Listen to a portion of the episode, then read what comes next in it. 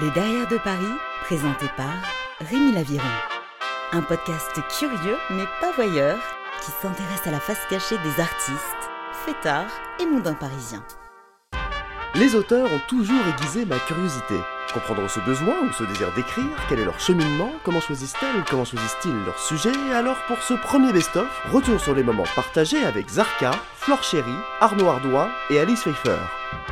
Bienvenue dans le Derrière de Paris. Cher Zarka, bonsoir, comment ça va bien? Ouais, ça va et toi? Ça va très très bien. Merci beaucoup d'avoir accepté euh, Bah, cette entrevue. Merci à toi, merci pour euh, l'invite. C'est un vrai bonheur. Moi, je t'ai découvert, euh, comme beaucoup, via ton livre Paname Underground. Ce livre est un petit peu une vision anti-carte postale de Paris. Là, tu relates le nord-est parisien. Pourquoi ce choix? Tu veux dire dans Panama Underground, le nord. Alors, je vais dire tout simplement, parce que si je connaissais plus le nord-est parisien, tu vois, faut pas me parler de la rive gauche, je la connais peu, même s'il y a des, euh, des petits passages qui, euh, qui s'y passent dans Panama Underground. Mais euh, j'ai évidemment parlé des quartiers que je connaissais plus, quoi. Donc, oui, effectivement. Belleville, Crackland, Stalingrad, Gare du Nord, voilà, c'est des trucs que je connais mieux quoi. Oui, là d'ailleurs, on se retrouve à Belleville. Ouais. On, va être, on va être très très raccord avec ce qui suit. Tu as toujours du coup fréquenté ces quartiers. Qu'est-ce qui t'a amené à y traîner Alors, moi, je suis arrivé à Paris euh. Enfin, je dis Paris parce que moi je viens de banlieue en fait. Je viens du Val-de-Marne et euh, donc ça reste, on peut dire ça reste Paris. euh. donc, moi je suis arrivé à, à Paname il y a 10 ans. Ça fait 10 ans que je suis parisien. Et pourquoi j'ai traîné là Parce que j'ai habité déjà dans ces quartiers-là et puis que. que je consommais aussi toutes sortes de substances qui me faisaient traîner dans les endroits où il y avait de la substance quoi. Donc, euh, donc ceci explique cela. Et puis aussi comme dans Paname, c'est-à-dire que tu vois que dans Paname les persos ils existent, c'est pas, c'est pas des gens, c'est pas que des persos fictifs. Il y en a ils sont semi-fictifs et tout, et donc euh, donc euh, donc c'est ce que j'appelle les fixeurs, dont certains que je connais très bien. Et, et, et du coup du coup moi je suis rentré par la porte des personnages dans Paname Underground, qui sont j'ai toujours eu un rapport quand même euh, psychogéographique dans mes livres, tu vois. Donc euh, donc il y avait un rapport. euh, donc j'ancrais les persos dans, dans des quartiers qui, qui, les, qui les représentaient quoi. Perso euh, que tu fréquentes encore aujourd'hui ou euh, non, plutôt. Je me, plus trop. Je me suis un peu éloigné de tous ces trucs. Comment on va dire, j'ai, arrêté toute forme de euh, substance le euh, 29 août 2019. Donc je suis plus euh, dans euh, ces coins-là quoi. Donc euh, non, je traîne plus la nuit, je consomme plus rien. Et, euh, et euh, donc euh, non, c'est plus trop. Je suis plus trop en contact avec mon ancien univers quoi. Paname Underground d'ailleurs a obtenu le prix de Flore. Encore félicitations. Le milieu littéraire, oui, t'as pas forcément bien accueilli euh, avec ce livre? Euh, bah, si, parce qu'il m'a filé le prix de Flore, mais en même temps, ouais, c'est vrai que. euh, mais d'ailleurs, le prix de Flore, c'est beaucoup ça. C'est-à-dire, c'est un. Il y, a un- mec, euh, euh, Jacques Bronstein, qui, est un des jurés du Flore, qui résume très bien le truc. C'est un anti-prix littéraire au cœur de la machine littéraire. C'est-à-dire qu'effectivement, les premiers, bah voilà, le, premier, ça a été le plus grand, le, premier prix de Welbeck, premier Grand Prix de Despentes, premier Grand Prix de, tu vois, donc, donc euh, t'as un truc effectivement où t'es pas, euh, tu vas, voilà, avec un prix de Flore, ça va pas te garantir le monde des livres, tu vois, des trucs comme ça. Euh, un prix un, ouais, un petit peu à part. Oui, euh, des fois, oui, dans le milieu littéraire. Après, j'ai dit beaucoup de conneries aussi. Ça m'a pas aidé. Bah, euh, trois jours après le prix de Flore, sur, un article complètement défoncé euh, dans Vice où euh, c'est titré Comment j'ai fisté le milieu littéraire. Où je dis, ouais, je vous ai enculé. Et, euh, et du coup, je pense que, ouais, je pense que ça n'a pas joué en ma faveur non plus. C'est-à-dire, je pas, euh, je veux dire, pas euh, victimiser le truc parce que, euh, non, en fait. c'est cool, enfin tu vois, il y a... mais je pense que je me suis un peu tiré une balle dans le pied à écrire ça. Quoi. Je me demandais, aller écrire sur de tels sujets, quel est le déclic? Est-ce que c'est un besoin que tu as de raconter ça? Euh, le déclic, c'est quand même des obsessions. C'est-à-dire qu'il y a un moment, euh, je tourne un peu dans, euh, mes fantasmes, dans, euh, tu vois, dans les trucs un peu qui m'obsèdent, dans, euh, tu vois, dans, le vice, dans des trucs comme ça. Et que oui, euh, c'est mieux que j'aille. euh, une obsession, c'est plus simple de la cracher sur le papier, quoi, tu vois.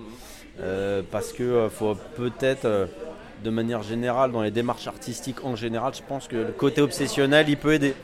Tu vois, parce à tu vois, genre un peu, euh, tu vis un peu le truc, quoi. Tu vois, faut le vivre un petit peu. Je pense que ça part d'obsession. Voilà, le premier déclic, c'est une obsession. Un truc euh, obsession, c'est-à-dire le truc qui te mange le crâne, quoi. Euh, J'y pense tout le temps, et puis, Et donc j'en fais quelque chose. Peut-être pour dire un, mot euh, susboule, je le sublime, tu vois. Peut-être c'est ça, j'en sais rien, tu vois. Mais en tout cas, il y a un truc comme ça. De vouloir transformer un truc qui est en train de te manger le cerveau, quoi. Mais alors, est-ce que l'écriture, c'est ton Xanax? C'est ça qui te soulage? Euh, ça fait partie de mes Xanax, peut-être, ouais. En tout cas, j'en ai besoin, tu vois, ça c'est sûr. Ça c'est sûr que dans les phases où j'écris pas, je suis pas bien. Ça c'est une réalité. Euh, ça peut arriver entre deux, par exemple quand j'attends une réponse d'un éditeur, un truc, ou euh, quand je dois corriger un truc, ou quand je suis un peu submergé, j'ai d'autres trucs à faire, donc je me dis tiens je vais attendre. Souvent c'est juste de période de 2-3 semaines, hein, pas plus, hein, ça m'arrive rarement de pas écrire. Ça c'est un truc, j'en j'en ai vraiment besoin. C'est vrai que j'ai j'ai besoin de ça. Tu vois. Ça veut dire que tu es en constante écriture sur alors plusieurs bouquins, sur Euh, c'est- ouais, généralement sur deux bouquins. C'est-à-dire, euh, il y en a un que je corrige, un que j'écris. J'aime bien voilà, alterner un peu euh, comme ça. Quoi.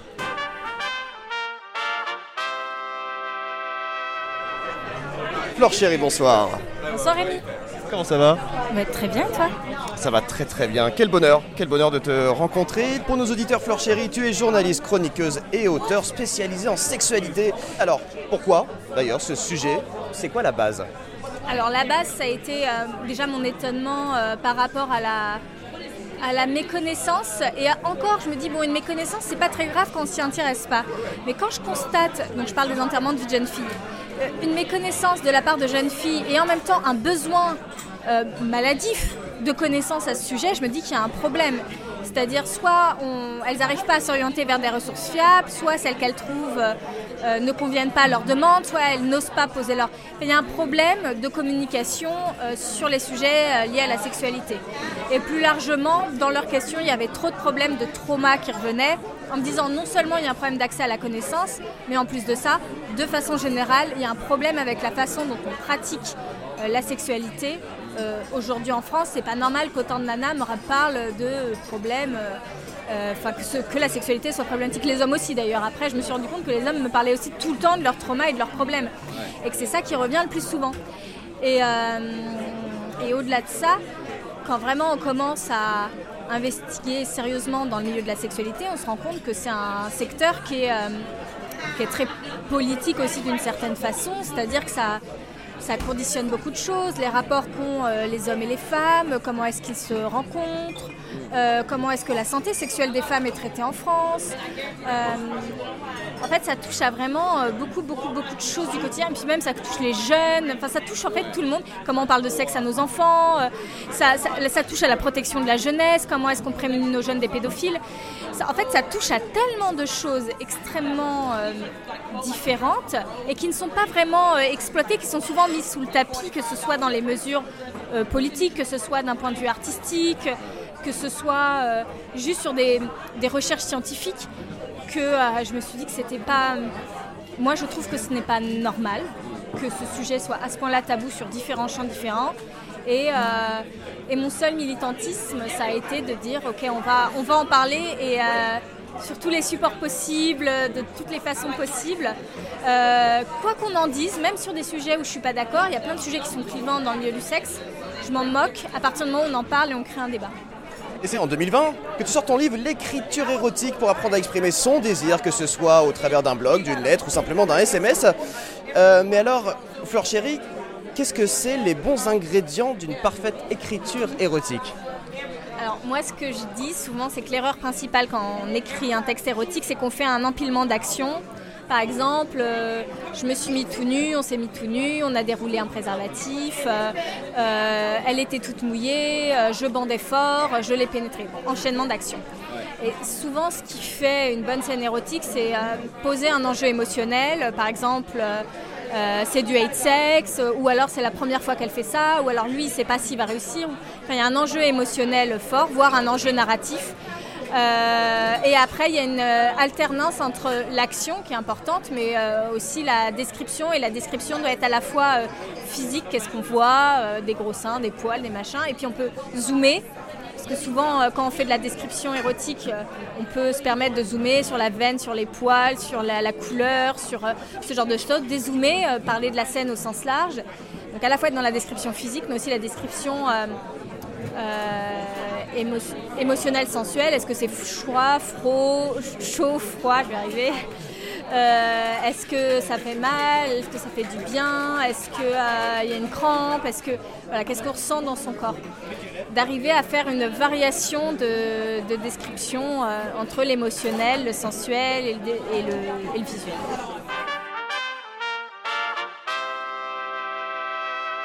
Monsieur Arnaud Ardouin, journaliste, reporter, animateur et écrivain, tu es un amoureux de la politique quand tu écris sur Chirac avec amoureux d'une femme politique. Ah, on peut le dire Bah, mm, je suis amoureux d'une femme politique, oui. Mais qui, est une femme, mais qui, qui fait de la politique. Très bien, alors, toi, tu mets les deux pieds dedans. Hein, c'est-à-dire que tu n'as plus d'excuses. Euh, qu'est-ce qui t'attire dans ce milieu-là, euh, hormis ta femme? Hormis, hormis ma femme, euh, je, moi, ce qui vraiment m'intéresse, c'est euh, et encore une fois tu vas penser que je réponds jamais à tes questions mais euh, en fait ce qui m'intéressait comme un bon politique euh, au ouais comme un bon politique. C'est à dire que tu, pars de, tu pars à Lille pour arriver à Perpignan le mec je lui dis mais s'il te plaît mais réponds-moi quoi réponds-moi. Et moi ce qui me plaît que j'ai été à Roland Garros à, interviewer des, des, joueurs de tennis à jouer au baby foot avec eux à, ce qui, ce qui m'intéresse c'est t'es qui toi en face de moi Qu'est-ce que tu qu'est-ce que as à me raconter C'est quoi ton histoire? T'es un joueur de tennis, t'es un professionnel, t'es un artiste, t'es es un homme politique ou une femme politique. Raconte-moi quelque chose. Juste essayer de comprendre un peu le l'âme des gens, enfin finalement, c'est ça qui est intéressant dans ce métier. Euh, t'es qui Tu vas où? Qu'est-ce que tu as envie de nous dire? Comment tu nous le dis? Voilà. Et, et, puis après la politique, là je le dis avec parce que c'est un podcast underground. Je suis pas sûr que je dise comme ça sur BFM ou sur CNews, mais la politique, c'est le même rapport que j'ai pu avoir avec le sport. C'est un, un, club de supporters, plus ou moins important. Euh, tu t'y passionnes. Alors, tu as le club de supporters du PSG, donc les mecs, ils savent tout de ce qui s'est passé au PSG euh, du matin au soir les militants politiques, ça ressemble un peu à ça, tu vois. C'est un peu des gens comme ça qui ils suivent au millimètre l'élu qui a fait ça, mais il a dit ça, mais il est parti là.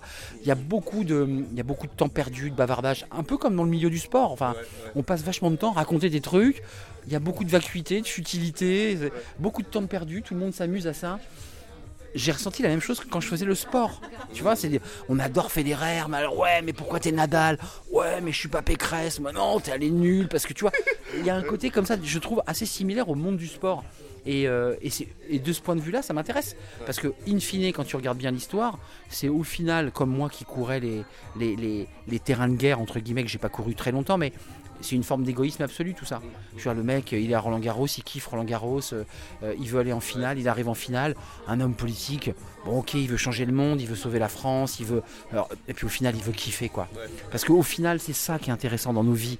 C'est je veux aller où, comment je veux y aller, et est-ce que ça me fait kiffer? Est-ce que ça me plaît ce que je fais? Est-ce que j'ai envie de taper dans la balle des heures entières? Bah ouais. Alors si je le veux, j'irai à Roland Garros.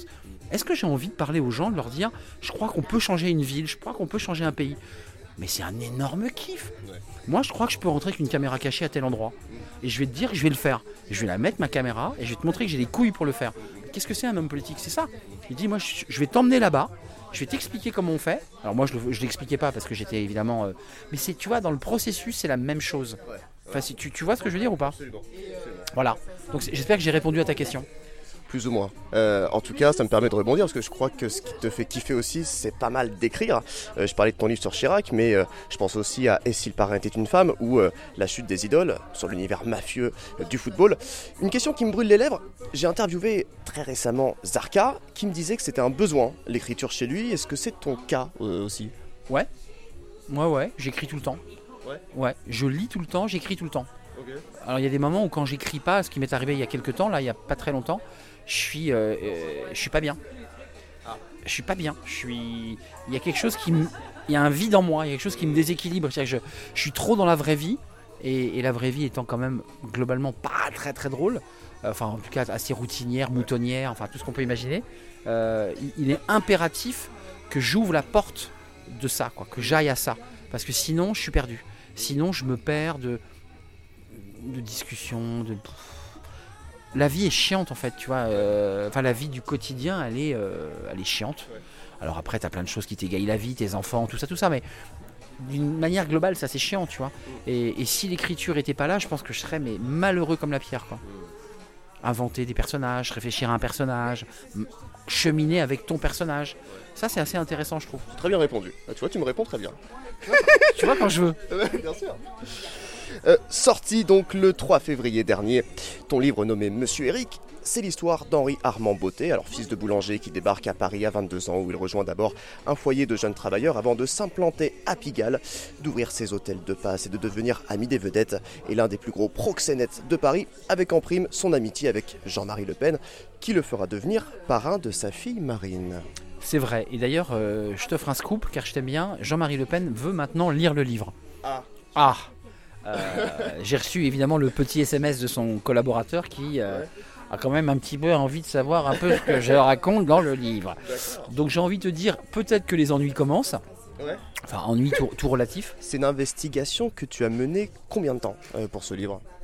Euh, entre le moment où il y a l'idée, le moment où tu dépouilles les archives, parce qu'il faut quand même un matériel. Moi, je peux pas travailler comme ça, euh, donc il faut que j'ai du mat- de la matière. Ça, c'est mon côté journaliste, peut-être un, un tort d'ailleurs, ce qui, ce qui parfois me- m'empêche de fictionner, vraiment de partir vraiment dans la fiction absolue.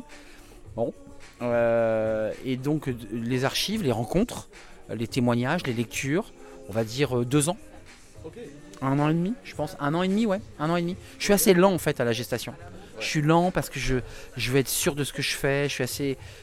Je parais bordélique, mais je pense que je suis de ce point de vue-là encore que j'ai j'ai une relectrice de, de très haut niveau, mais mais je je- je- j'essaie de quand même d'être sûr de ce que je raconte quoi. J'essaie.